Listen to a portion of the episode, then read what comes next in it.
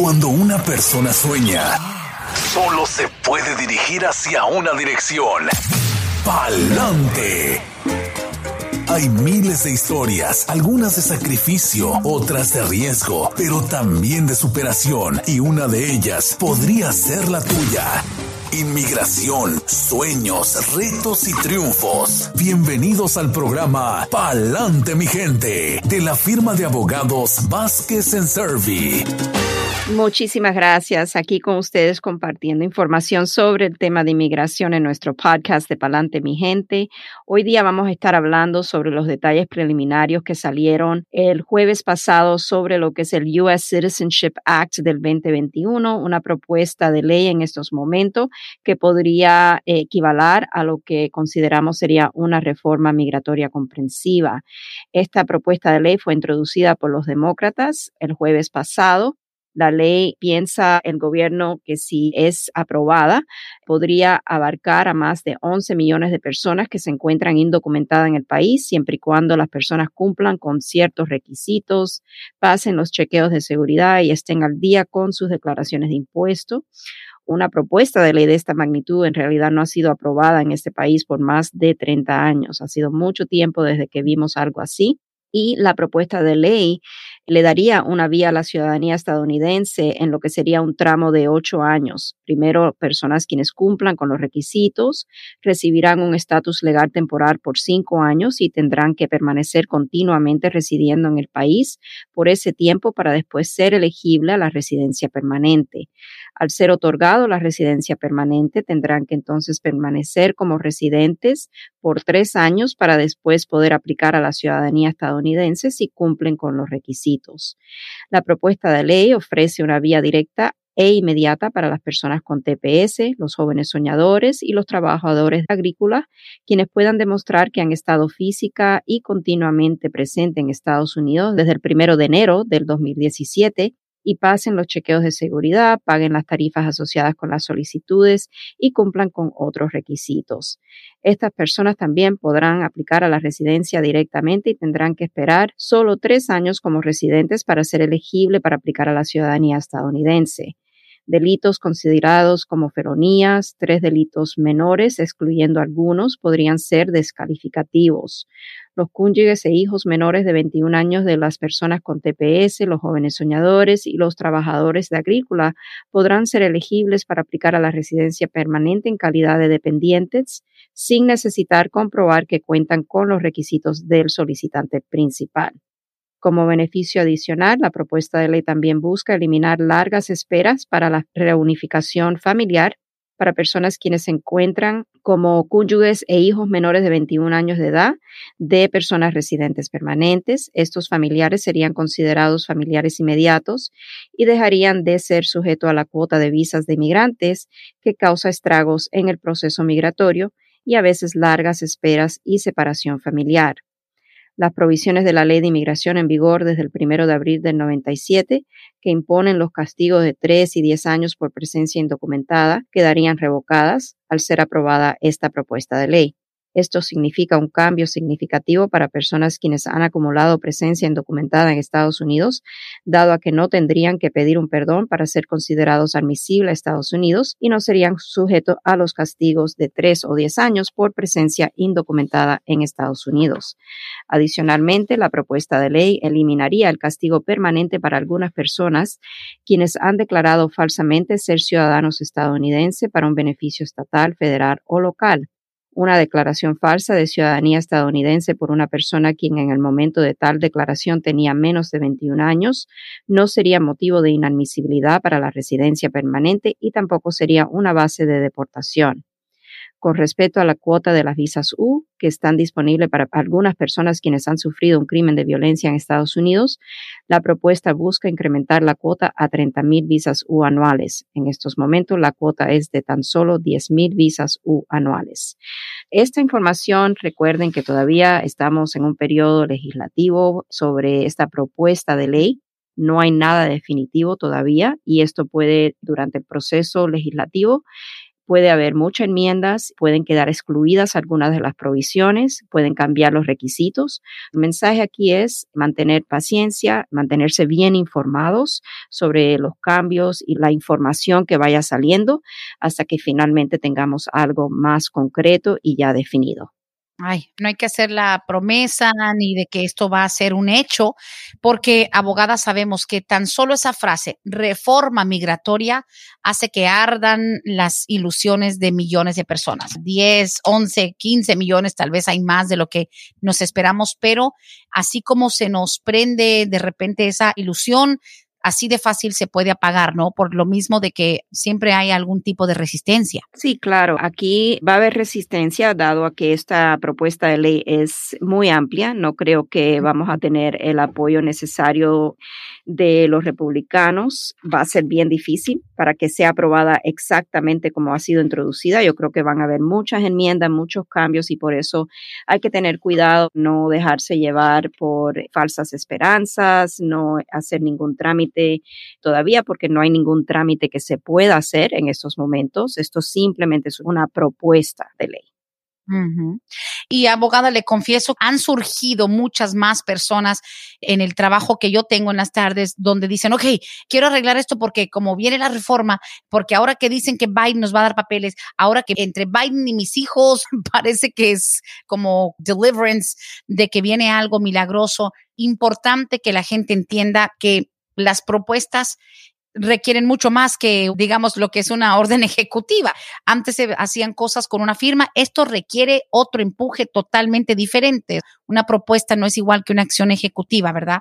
Exactamente. Una acción ejecutiva no tiene la misma fuerza que tiene una legislación. No es una ley, es algo que fácilmente puede ser revocado, algo que puede ser litigado, como hemos visto con lo que es el tema del DACA, que llevamos años en litigación con ese tema.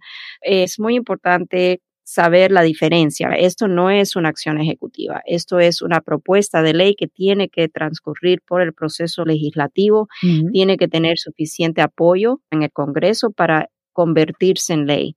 Y de aquí a que eso pase, puede haber muchos cambios, muchas mutations, como un virus que va mutándose.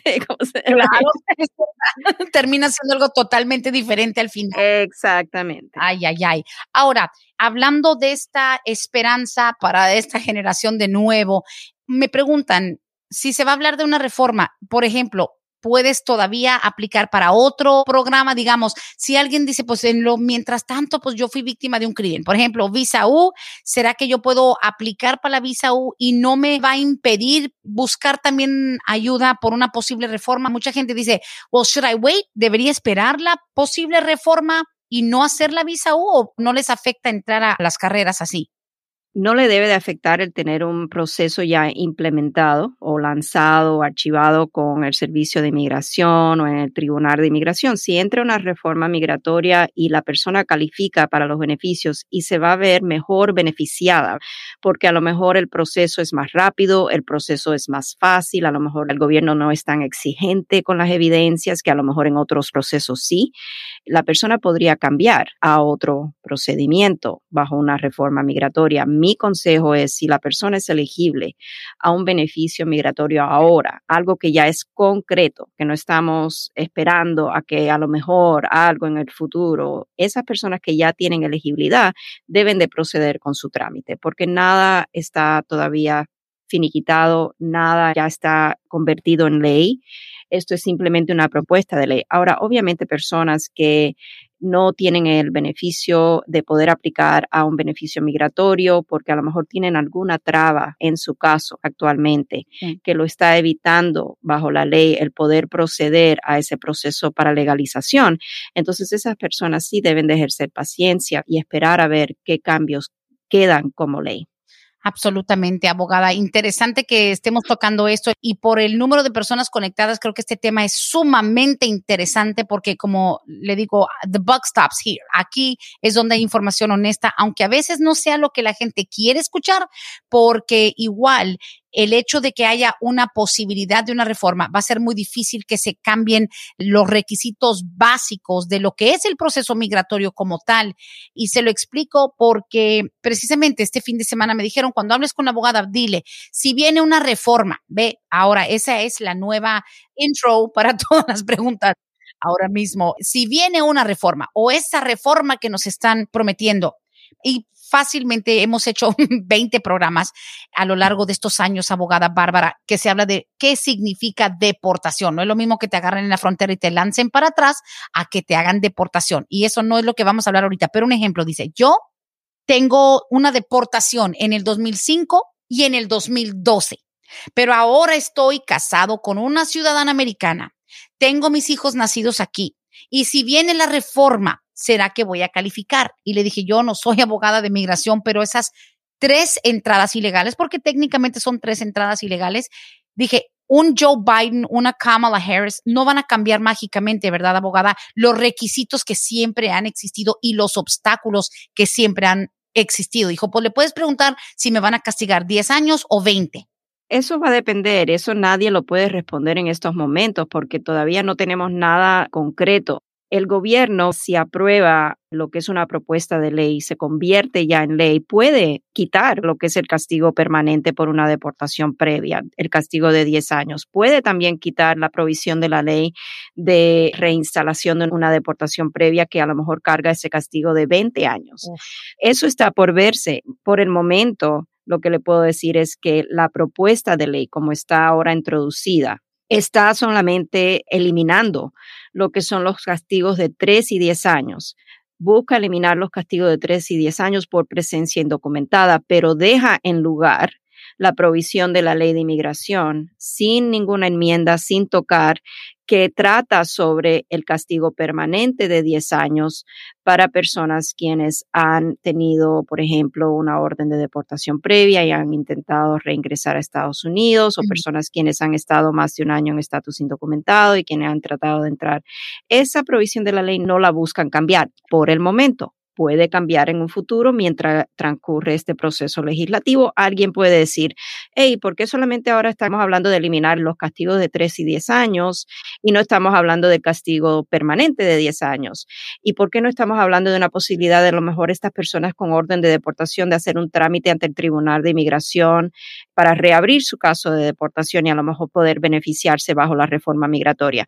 Lo que quiero darle a entender con todo este diálogo es que no se sabe esa es la respuesta más honesta y la respuesta que podemos darle en estos momentos. bueno, pues estamos también a la espera. Incluso tengo desde la semana pasada la gente queriendo saber también, oh, ahora van a dejar que entren todos esos en la frontera y los que ya tenemos años aquí esperando.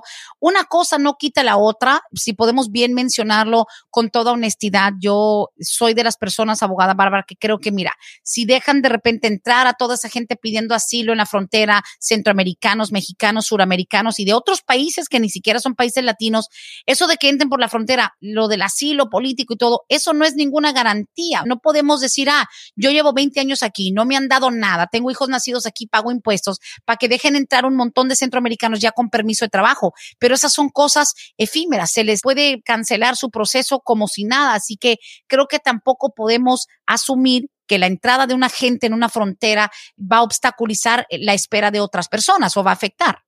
No, para nada. Eso simplemente no es necesariamente, como acabas de explicar, Brenda, que ya las personas tienen algún beneficio migratorio. El único beneficio es que no tienen que esperar afuera de Estados Unidos para ser tramitado para el asilo político. Estas personas van a ser otorgadas la entrada a Estados Unidos, pero tampoco inmediatamente van a entrar ya con permisos de trabajo. Eso tampoco es así. Las personas tienen que esperar un largo tiempo después de archivar su solicitud de asilo político para ser elegible a aplicar al permiso de trabajo. Y si durante ese transcurso de tiempo de espera han adjudicado su solicitud y la adjudicación es negativa, entonces esas personas en realidad no se han beneficiado más que poder esperar el trámite aquí dentro del país. Ay, ay, ay. Y sabemos que la espera pues puede ser bastante larga. Y mientras tanto, los que están luchando desde aquí, they've got bigger fish to fry, como quien dice, hay otros peces más grandes que hay que freír y más que nada porque también, ok, digiriendo y desmenuzando, picking apart la posibilidad de una reforma migratoria, abogada, y dicen, ok, ¿y la gente que deben impuestos, qué va a pasar? Se tienen que poner al día, suponiendo que alguna persona que lleva años aquí en el país ha cumplido con todo, pero digamos, debe 33 mil dólares en taxes, ¿tienen que ponerse al día? Correcto. Las personas que tienen una deuda con el IRS y si todavía no han llegado a un acuerdo, un plan de pago con el IRS, no necesariamente quiere decir, y tampoco lo sabemos definitivamente, pero es probable y posible que el gobierno considere si la persona tiene ese plan de pago con el IRS y está haciendo sus pagos en buena fe como es debido todos los meses, está cumpliendo y puede mostrar sacando un informe del mismo IRS de cuánto queda debiendo, los pagos que se han hecho, básicamente una transcripta de lo que debe y los pagos que están haciendo. Entonces, a lo mejor el gobierno considera eso, que la persona sí puede cumplir con el deber y también que puede cumplir con el requisito de demostrar que tiene el buen carácter moral, porque está haciendo lo que necesita hacer para ponerse al día con el IRS. Exacto. Ok, pues bueno, ya estamos, señores. En este momento hay más preguntas que lo que hay realmente respuestas y el problema es que a veces cuando esa confusión entra en vigor, la gente empieza a buscar donde quiera para adelantarse, como bien lo dice la abogada Bárbara, no hay una fila, no hay papeles, lo básico es preparar eh, sus comprobantes de haber entrado, la abogada, dónde ha vivido, direcciones, impuestos, etcétera. Exacto, es importante por lo menos ir reuniendo información, evidencias, sus declaraciones de impuestos van a servir como evidencia también para propósito de establecer el tiempo que llevan viviendo aquí en Estados Unidos, al igual personas que, por ejemplo, con TPS o las personas con DACA, quienes han estado trabajando durante todos estos años, pueden pedir al Social Security Administration lo que es un estado de cuenta, lo que han pagado, los años que han pagado, los ingresos que han tenido todo eso va a servir como evidencias. También personas que a lo mejor ya tienen un proceso con inmigración y llevan años con ese proceso, esa evidencia a través del el pedido de libertad de información se puede conseguir. Es otra cosa, otro punto muy importante, las personas que tienen antecedentes con inmigración, es bueno por lo menos pensar en conseguir una copia de su expediente migratorio para si llega el momento tener eso listo, porque eso sí puede tomar tiempo. Ay, eso sí es verdad. Bueno, ya están empezando a acumularse nuestras preguntas. Bueno, ya de hecho hicimos unas cuantas. Nos adelantamos nada más porque era relevante para el tema del día de hoy. Esa posibilidad de una reforma migratoria, abogada, nos tiene que se nos hace agua a la boca desde hace ya 20 años con eso. Creo que podemos también asegurar que sería prematuro tal vez pensar que va a ser algo ni tan amplio ni tan específico, porque me preguntan, ¿tú crees que va a ser como la amnistía del 85? And I'm like, la amnistía del 85 fue para trabajadores agrícolas, no más que nada. Sí, fue en el 86, exacto, ERCA. Y eso sí se dirigió primeramente a esas personas que estaban aquí en el país trabajando en la agrícola por ciertos años y tenían como comprobar. También hubo desafortunadamente mucho fraude con eso, con el proceso de legalización, cartas de personas que decían que la persona estaba trabajando en la agrícola y no era cierto. También mucha gente se ponía más años para comprobar que estaba trabajando. Sí, exacto. Eso fue antes de mi tiempo, pero... Era una niña de elementary school. ah, no, no, tampoco así, pero... bueno, I tried. Thank you. Sí, hace muchísimo tiempo, 30 años, realmente los recuerdos de eso quedan un poquito fríos. Sí, sí, exacto. Wow. Ay, ay, ay, mi gente, pues bueno, estamos a la espera de que algo cambie. Definitivamente, lo que sí, creo que podemos resumir por lo menos la presentación del tema, abogada, en que ni siquiera aprobándose, digamos, una propuesta, no va a cambiar los huesos básicos, las bases fundamentales de los requisitos. La gente tampoco dice, you know what, olvídate, entraste cuatro veces, te deportaron cinco veces, no hay problema, te perdonamos todo. Tampoco hay que pensar que viene simplemente una ola, just open the gates, apruébeme a todos. También hay un fundamento desde hace muchos años de lo que pide y lo que requiere un proceso migratorio independientemente de presidentes y de campañas. Exacto, para que sea algo de esa magnitud, que estaríamos hablando de que me perdonen las deportaciones previas, eso ya tendría que ser algo como estilo amnistía donde casi básicamente Biden diría, los perdono a todos, un pardon a millones de personas o miles de personas que llevan aquí en el país mucho tiempo, que cumplen con ciertos requisitos, pero que a lo mejor tienen algo en su historial migratorio que lo haría inadmisible a una reforma migratoria como la que se está tratando de introducir en estos momentos. O si no va a quedar en blanco la ley previa del 97 y no estamos empezando de cero, simplemente se busca hacerle enmiendas a varias provisiones o revocar algunas de las provisiones, como hemos hablado de los castigos de 3 y 10 años, que sí es una ley que fue una provisión de la ley de 1997 y que ha estado en los libros de inmigración desde esa fecha, primero de abril del 97.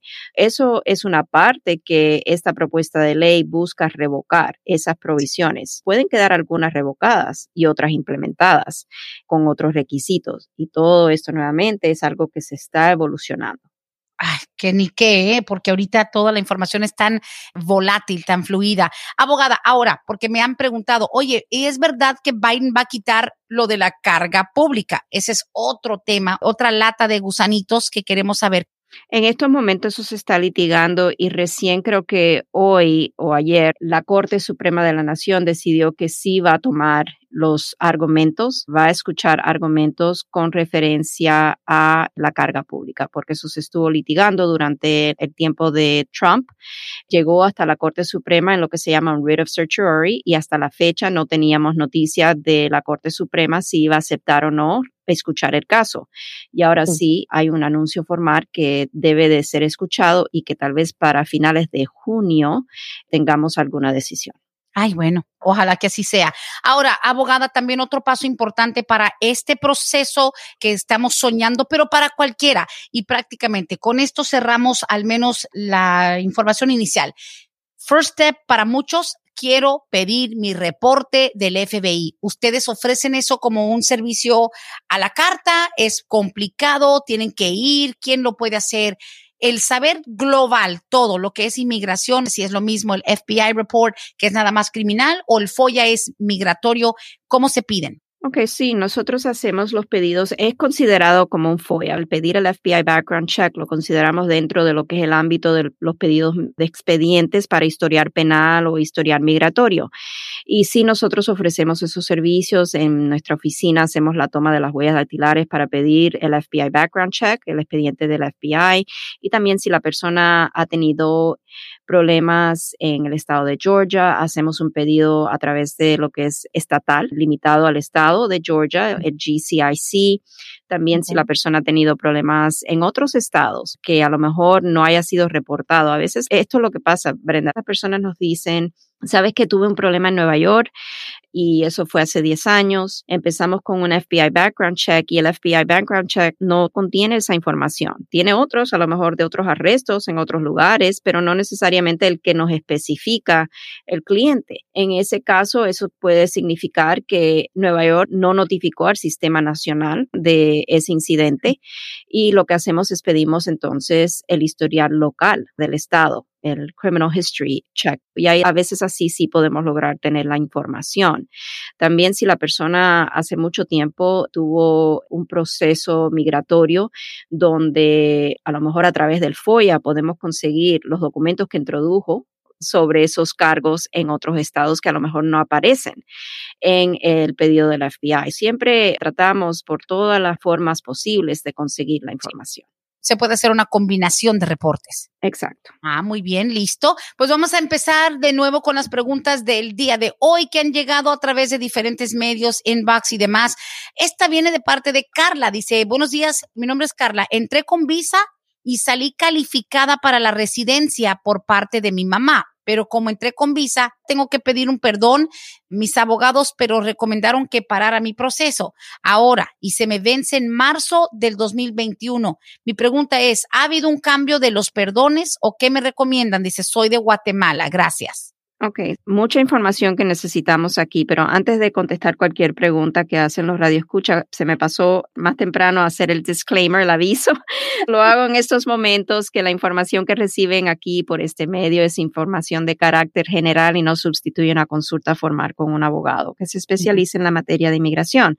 En particular, esta pregunta que hace la señora Carla, ahí falta mucha información. Estamos hablando de una visa que se vence en marzo del 2021. ¿Se vence la visa o se vence la estadía legal. Ella dice entró con visa, pero sabemos que una visa puede ser válida por un periodo de 10 años. Eso es no lo que le da la autorización del tiempo que puede permanecer aquí legalmente la persona, sino es lo que es la I-94. Cuando llega la persona a Estados Unidos, le dicen en forma contundente, concreta, que tiene hasta cierta fecha para permanecer aquí bajo calidad de turista y usualmente esos son seis meses. Y no sabemos por qué el abogado le está diciendo que pause su caso.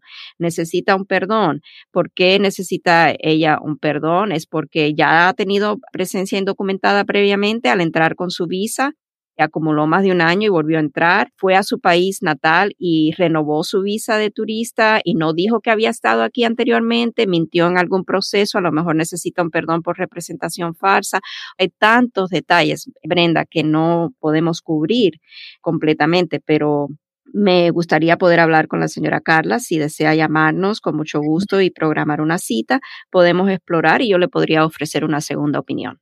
Excelente. Siguiente pregunta dice, entonces, Brendita, ¿qué es lo que significa lo que van a hacer ahora según el examen ya con 100 preguntas? No entendí muy bien. Yo estoy desde hace varios años queriendo hacerme ciudadana, pero no sé si van a ser 100 preguntas o qué significa. Gracias.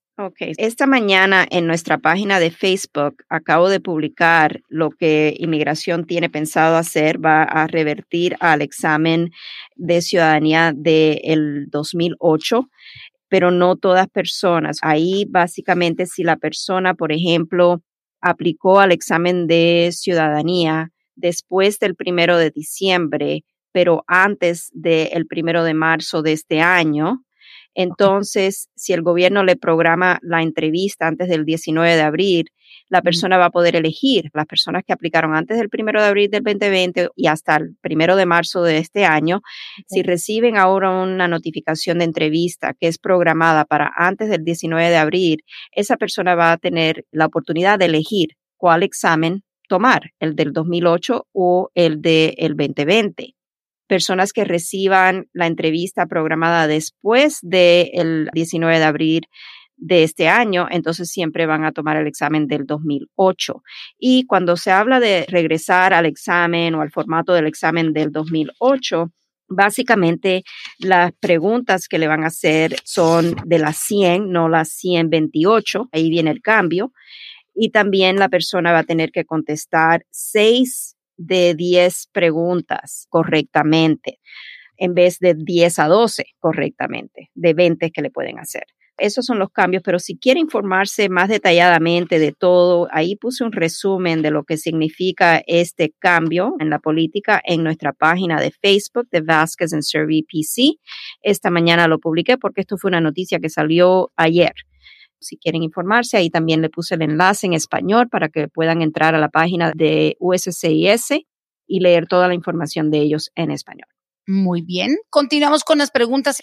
Dice aquí, me paró un policía manejando y me dejó ir a mi casa, pero me dijo que tengo que ir a corte. Dice, tengo un ticket de no licencia, es la primera vez que me pasa. ¿Podría yo aplicar para un permiso de trabajo si busco un abogado? Dice, llevo 15 años aquí y dos hijos nacidos aquí. Digamos, es la primera vez que lo para. Entonces le pregunté a esta persona que dónde tiene la corte, con inmigración o tiene la corte del ticket. Como no hubo arresto, dice, pues tengo la corte con lo del ticket en Cherokee County, pero el poder pedir un permiso de trabajo requiere de mucho más. Sí, claro. El hecho de que lo hayan parado y la policía le haya dado un ticket donde la persona va a comparecer a la corte estatal en el condado no tienen nada que ver con inmigración. Ahí no va a poder hacer un trámite para pedir un permiso de trabajo.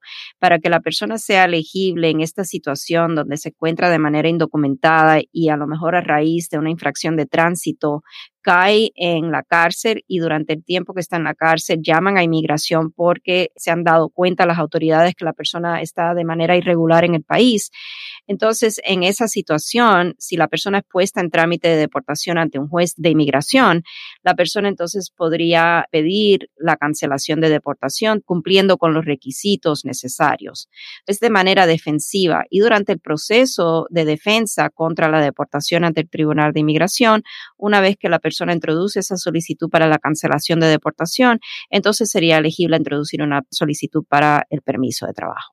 Ok, sí, porque la tentación para mí puede decir es que si te dan un ticket de no licencia, cosa que yo todos los días trabajo eso, pero si no hubo contacto con inmigración, hasta eso, le faltó el factor más importante de que, ok, tuviste contacto con inmigración, te dicen te vamos a deportar, es donde te proteges, pero al no haber tenido contacto con inmigración, realmente ese ticket queda simplemente como una infracción. Exacto, simplemente una infracción y no pasó por mayores con inmigración. Así es, muy bien. Siguiente pregunta, ah, no recuerdo la última vez que hayan preguntado o no recuerdo ni la primera vez. Dice, buenos días, he leído acerca de algo que se llama acción diferida por razones médicas.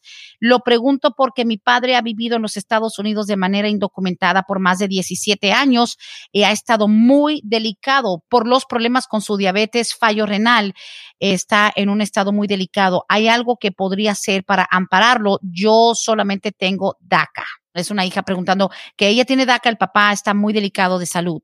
Sí, hay algo que se llama acción de ferida humanitaria y sí es algo que se suele utilizar en casos donde la persona tiene algún problema de salud o más bien se ve en casos donde a lo mejor es un padre con hijos menores de edad, el padre está de manera indocumentada en Estados Unidos y los hijos son ciudadanos estadounidenses y para evitar una deportación o ser sujeto a una deportación, la persona entonces pide la acción de ferida humanitaria con todas las evidencias de los sufrimientos que esos niños tendrían o le ocasionarían la deportación del padre, porque a lo mejor el niño requiere de la asistencia del padre porque es una persona menor de edad. En este caso, no es que no se pueda hacer, se podría hacer, pero una de las cosas que inmigración va a querer ver es los lazos familiares, los vínculos familiares en este país de personas que este padre de familia tiene como residente o ciudadano y tiene que demostrar que la deportación de él, si llegase a ser puesto en trámite de deportación, le va a ocasionar a esos hijos, vamos a decir, un perjuicio. No es tan fácil. Esto es un proceso totalmente discrecionario. Es en base humanitaria. Pueden haber factores humanitarios que el gobierno va a considerar como la misma enfermedad de esta persona entre los factores de buen carácter moral durante el periodo de tiempo que el señor ha vivido aquí en Estados Unidos, buen comportamiento, cumplir con las leyes, todos esos factores van a ser puestos en la balanza. Y no es un beneficio que es mandatorio. El gobierno va a poder ejercer mucha discreción y dependiendo de cómo la balanza se inclina, es posible como también no que le otorguen ese beneficio. Y no es un beneficio permanente tampoco. No, pues no, no es permanente y además pues él está muy enfermo y la que pregunta pues es una hija pero tiene DACA, tampoco hay una conexión muy fuerte ahí. Y a lo mejor sería si algo pasa con los jóvenes con DACA, algo favorable que le otorgue una vía a la legalización, tal vez. Pero aquí no. Sí, no sabemos, Brenda, no sabemos. Es algo un poco riesgoso porque si le deniegan la acción de ferida humanitaria, no es que necesariamente eso va a ocasionar que lo pongan en trámite de deportación al padre, pero el gobierno está en su derecho porque la persona se encuentra indocumentada en el país. Ser denegado el beneficio puede suceder y eso es algo que siempre damos como un aviso a los clientes que no obstante a qué tan humanitario sea la base del pedido, la persona tiene que saber cuáles son los posibles riesgos en exponerse al gobierno.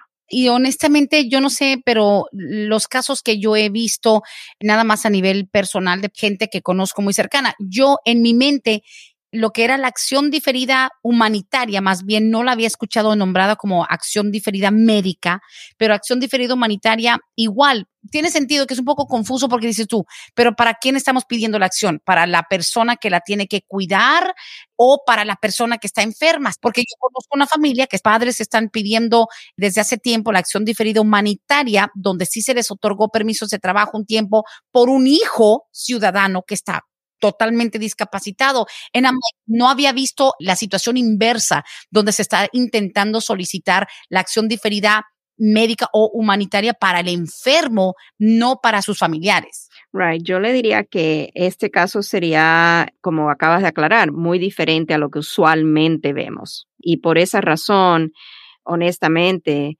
sería tirar esa moneda al aire y ver si el gobierno en realidad va a considerar el hecho de que hay una hija con DACA y que a lo mejor esa hija va a poder lograr a través de un proceso de legalización que todavía está por verse si se da o no se da. Son muchas cosas que no están al favor de que esa balanza se incline, yo diría, a favor de que le otorgaran la acción de ferida humanitaria.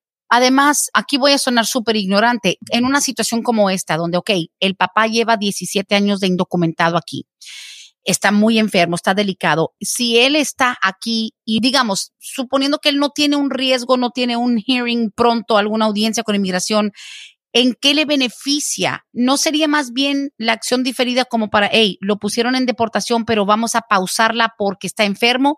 Digamos, esto no es defensivo y si no lo están queriendo deportar, ¿en qué le sirve la acción diferida a una persona enferma, a quien no están persiguiendo para deportarlo? Sí, exactamente. No sabemos cuál es el motivo de la familia querer pedir, parte de que él a lo mejor está queriendo tener algo que lo puedan parar pero usualmente si la persona, por ejemplo, en esta situación tiene una orden de deportación y lo están buscando o tiene ese temor de que inmigración vaya a ir por él, entonces ahí no estaríamos hablando de una acción de ferida humanitaria necesariamente, estaríamos hablando de tal vez una orden de supervisión donde pedimos el paro de la deportación, que ICE considere no ejecutar esa orden de deportación por los motivos de enfermedad de esta persona, que la persona a lo mejor está muy débil, no puede viajar, no puede ser quitado de su tratamiento porque corre riesgo su vida.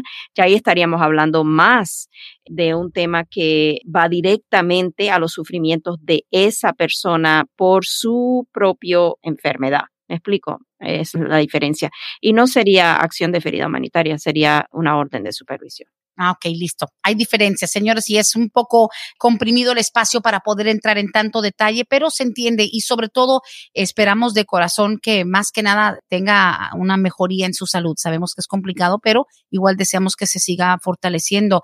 Dice aquí, buenos días, mi hermana ya tiene su visa U aprobada pero al parecer no han podido cuadrar cuándo tiene que ir a Ciudad Juárez. Ella tiene que ir ahí al consulado de Juárez para poder ingresar legal a Estados Unidos o lo puede hacer desde aquí. Mm, ok, interesante pregunta porque si la visa U está aprobada y la persona se encuentra dentro de Estados Unidos, la persona no tiene que salir para el proceso consular y conseguir una visa U. El estatus U es lo que le han otorgado a una persona que está dentro de Estados Unidos y aplicado para el estatus U. La visa U es para, por ejemplo, lo vemos mucho con padres de familia quienes son la persona principal y quieren traer a los hijos, derribando el beneficio a los hijos de estatus U. Esa persona que estaba en el extranjero va a transcurrir por el proceso consular para que le otorguen una visa U, pero una persona quien ya ha sido aprobada para el estatus U aquí dentro de Estados Unidos no debe tener que salir para recibir la visa U. Aquí ya con el estatus U tiene que permanecer tres años en estatus U para entonces ser elegible a aplicar a la residencia permanente, algo que el abogado debe de haberle explicado si tiene abogado en su caso. Si no, yo les recomiendo dado la confusión que tiene la persona, que consulte con un abogado que se especializa en la materia de inmigración para que pueda guiarla bien, porque lo que no queremos que suceda con una persona que ha sido aprobada para el estatus U es que se venza el plazo del estatus U y que no hayan pedido una extensión o que no hayan aplicado al ajuste de estatus dentro del plazo pero qué preocupante. Obviamente está preguntando por su hermana. Dice, mi hermana tiene la visa U aprobada, pero digo, a lo mejor la hermana le está diciendo, igual como dice usted, una confusión de que cree que tiene que salir del país, ir al consulado allá en Juárez. Es otra petición totalmente diferente.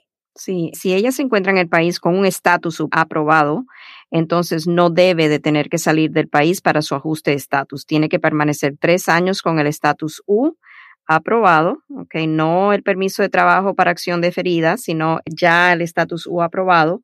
Entonces al cabo de los tres años sería elegible para el ajuste de estatus aquí dentro del país. Aquí adentro, exacto. Ok, no la vayan a regar, no metan la pata, por favor, asesórense, no importa en qué etapa está igual. Pueden pedir second opinion, segunda opinión, abogada, porque veo mucha confusión, veo gente como en pánico de que vamos rápido a hacer este antes de que cambien algo, antes de que quiten algo, pero ahí es donde pueden cometer muchos errores.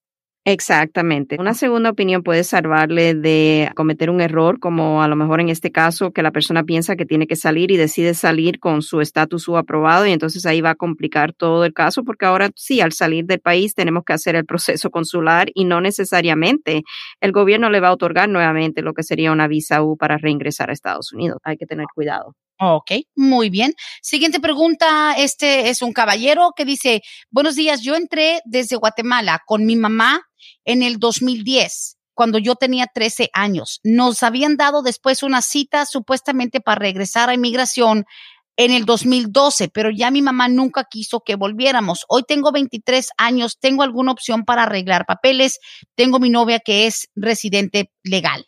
Okay. Muy buena pregunta. Aquí seguramente lo que estamos hablando cuando la persona quien hace esta pregunta dice que nos dijeron que teníamos que regresar en el 2012 pero mi mamá no quiso regresar. En esta situación seguramente lo que estamos hablando es de que tuvo que regresar a una corte de inmigración, ¿ok?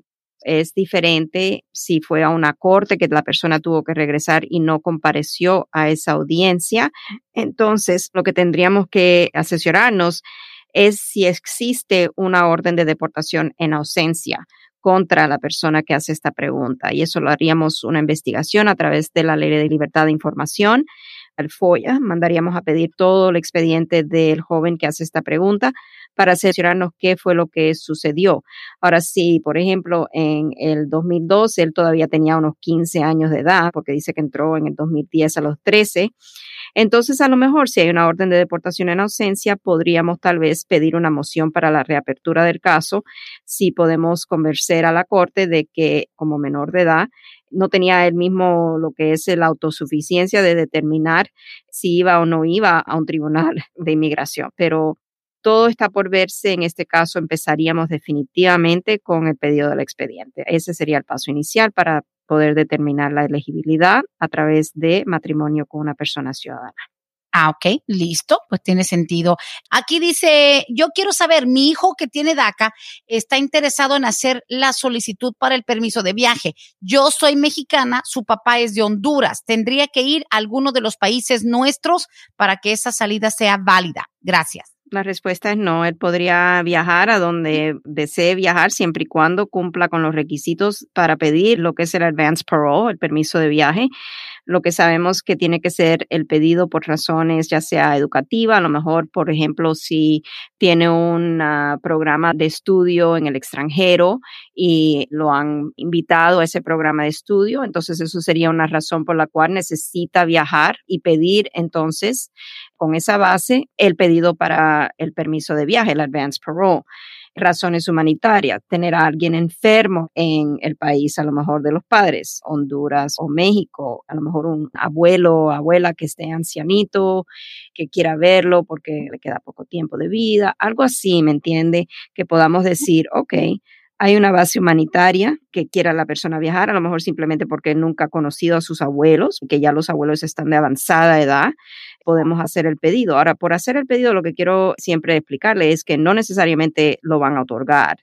Eso es a discreción del gobierno, pero siempre y cuando haya una base, que califique para el pedido, yo creo que podríamos hacerlo sin ningún problema. Muy bien, pues solo es cuestión de acercarse a las fuentes. Dice aquí, buenos días, saludos de la doctora. Dice, yo soy del Perú. Yo entré con visa de turista en el 2014 y me he quedado desde esa fecha. Mi hermano, que es ciudadano americano por matrimonio, me quiere pedir. Yo no tengo hijos, soy soltero quisiera saber, mi proceso es distinto, tendría que regresar al Perú. ¿Cómo empezamos? Muchas gracias. El empezar sería con una petición familiar categoría F4, que es para un hermano ciudadano pidiendo a sus hermanos, y sí es una larga espera. Lo que la persona que quiera hacer este trámite tiene que entender es que cuando se hace la petición familiar con USCIS, no va a haber ningún beneficio migratorio, aunque esa solicitud sea aprobada. La persona no va a recibir un beneficio migratorio inmediato. Va a tener que esperar a que haya una visa disponible para él en esta categoría preferencial familiar y entonces dependiendo de la ley que exista en ese momento, posiblemente tendría que salir la persona para tramitar ya el proceso consular y recibir su residencia. Y la razón por la cual digo que depende de la ley que exista en ese momento es por el tiempo de demora. Para darle un ejemplo a esta persona, si el hermano hoy día hace una petición familiar por él, van en la fecha del 22 de octubre del 2006 Ok, estamos en el 2021. Imagínese, son décadas de espera que tendría esta persona, bueno, década y media, sí, década y media que tendría la persona de espera para poder recibir el beneficio de la residencia. Y durante esa espera, el gobierno no le va a dar un permiso de trabajo. Durante esa espera, aunque esa solicitud sea aprobada, tampoco lo va a proteger contra una posible deportación. Si la persona cae en las manos de inmigración, la persona puede ser procesada para una deportación. Y la verdad que al menos cuando es un hermano ciudadano pidiendo un hermano, poco le ayuda que entró legalmente con esa visa, ¿verdad? Correcto. Oh, wow. Yo también no sé por qué a veces se nos pasa y pensamos, bueno, yo sé que es la categoría más tardada es hermano pidiendo un hermano, pero también a veces se nos pasa de que, bueno, pero por lo menos no entró indocumentado por la frontera, entró con visa. That doesn't help. Ayuda cuando te casas con alguien. Si tienes visa, entraste con visa turista y te casas con un ciudadano, ya tu proceso es distinto. Pero estamos hablando de que para hermano a hermano no ayuda mucho. Exacto. Got it. Ok. Señores, finalizando el programa, tengo un par de preguntas. Dice por aquí, ¿Cuáles son las posibilidades de que le den una fianza de inmigración a una persona que tiene dos entradas ilegales? Lo agarraron una vez ahí en Nuevo Laredo, lo devolvieron enseguida, pero ahora que está en manos de inmigración, estamos peleando una fianza. ¿Afecta esas dos entradas?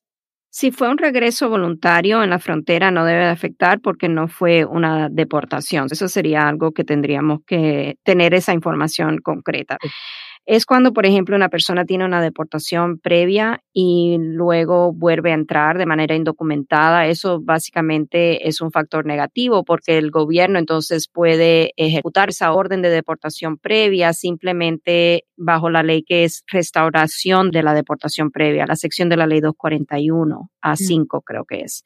En ese caso, casi sería imposible que consiga una fianza. Y la fianza va más allá de ese factor. La persona tiene que tener buen comportamiento en Estados Unidos, vínculos aquí, son otros factores. Hay que saber un poquito más de detalles. Señores, bueno, vamos a continuar. Esta pregunta viene muy plain, muy escueta. Dice, hola abogada, estoy esperando cita a El Salvador. ¿Cuánto tiempo será que tengo que esperar? Y es todo, no sé de qué proceso habla.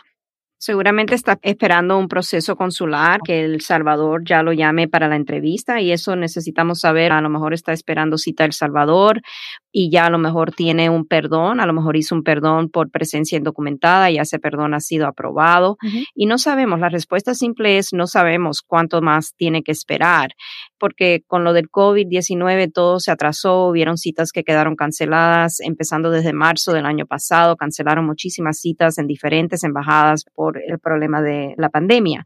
Lo que yo le recomiendo a esta persona es que a lo mejor hable con su abogado y vea si es ya que solamente está esperando la cita en El Salvador y si es así, a lo mejor es posible entrar al sistema, que la oficina de abogado puede entrar al sistema y tratar de ver si hay citas disponibles. A veces hay, a veces no hay. Pues simplemente hit or miss. Claro, igual se sabe.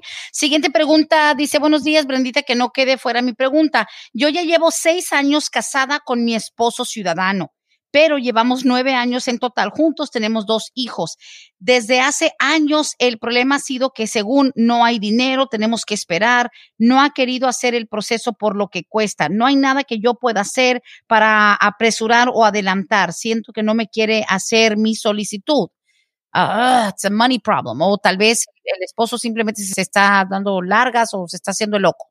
No sé, no se sabe. Hay razones muy personales, tal vez aquí, a lo mejor económicas o tal vez algo en el matrimonio que el esposo no quiera hacer el trámite, pero ellos están casados, han estado casados por seis años. Durante ese periodo de tiempo, el esposo ciudadano pudo haber hecho la trámite para la persona ya a esta fecha, ya la señora hubiese logrado la residencia. Sería cuestión de que el esposo pueda convencerlo si no hay un abuso doméstico si no hay algo que podamos utilizar para poder hacer la señora lo que es una autopetición bajo la ley VAWA, la ley de violencia contra la mujer.